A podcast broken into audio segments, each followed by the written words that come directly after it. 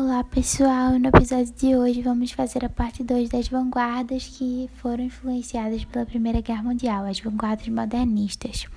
Vamos começar pelo futurismo, que antecedeu a Primeira Guerra Mundial e suas características são o radicalismo ao propor destruição do passado, antitradicionalismo e o culto à guerra e à velocidade, inclu incluindo a agressividade.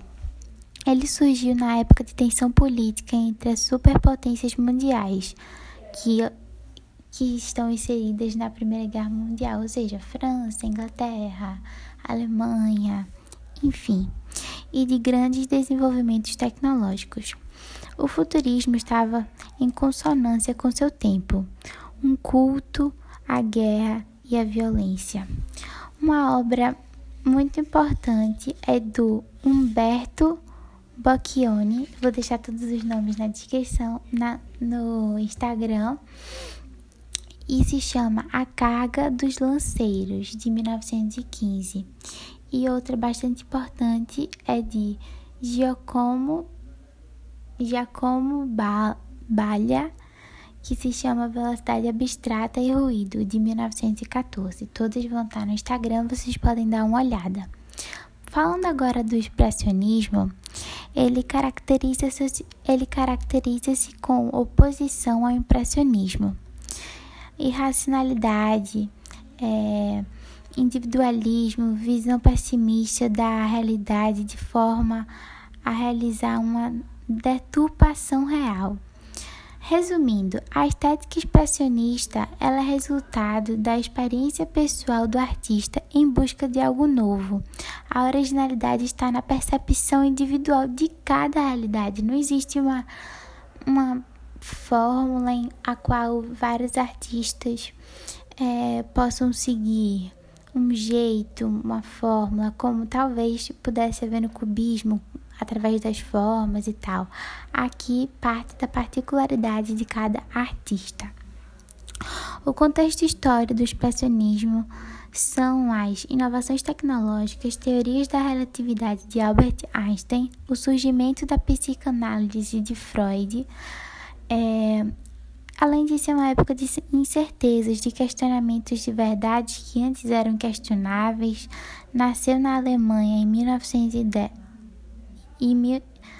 o nascimento da Alemanha em si, em 1910, foi influenciado pela Primeira Guerra Mundial. Algumas obras importantes são durante, na escultura. Tem uma que se chama Tenha Piedade, de 1919, de Ernest Barrack. Eu vou botar o nome no Instagram. E uma pintura chamada A Viúva, de 1921, de Coat Cowitzio. Enfim, através dessas obras vocês dão para e dos anos que elas foram lançadas, não, dá para ver que elas têm resquícios da guerra. É, e por fim, o Manifesto Expressionista, que foi assinado por Casimir Etchemid, que, que foi de 1918. Todas as pinturas vão estar disponíveis no link no post do Instagram. É, agora falando um pouco do abstracionismo, é, principalmente o lírico, a, ele aparece como uma reação da Primeira Guerra para compor uma arte imaginária que inspirava-se no, no instinto, no inconsciente e na intuição. Suas características são jogo de formas orgânicas, cores vibrantes e as linhas do contorno é, tra ao transformar mancha de cor em linhas, em ideias e símbolos subjetivos.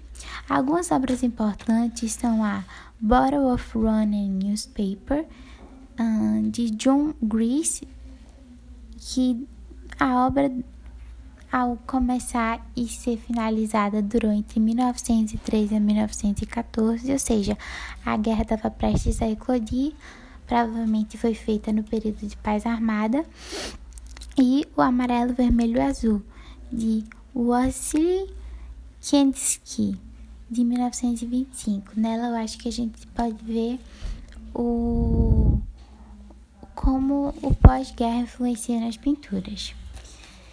Então, foi isso. Esse foi o segundo e último vídeo sobre é, o expressionismo moderno com a Primeira Guerra Mundial e no próximo falaremos sobre é, sobre como a Primeira Guerra influenciou o modernismo brasileiro. Até lá e é isso.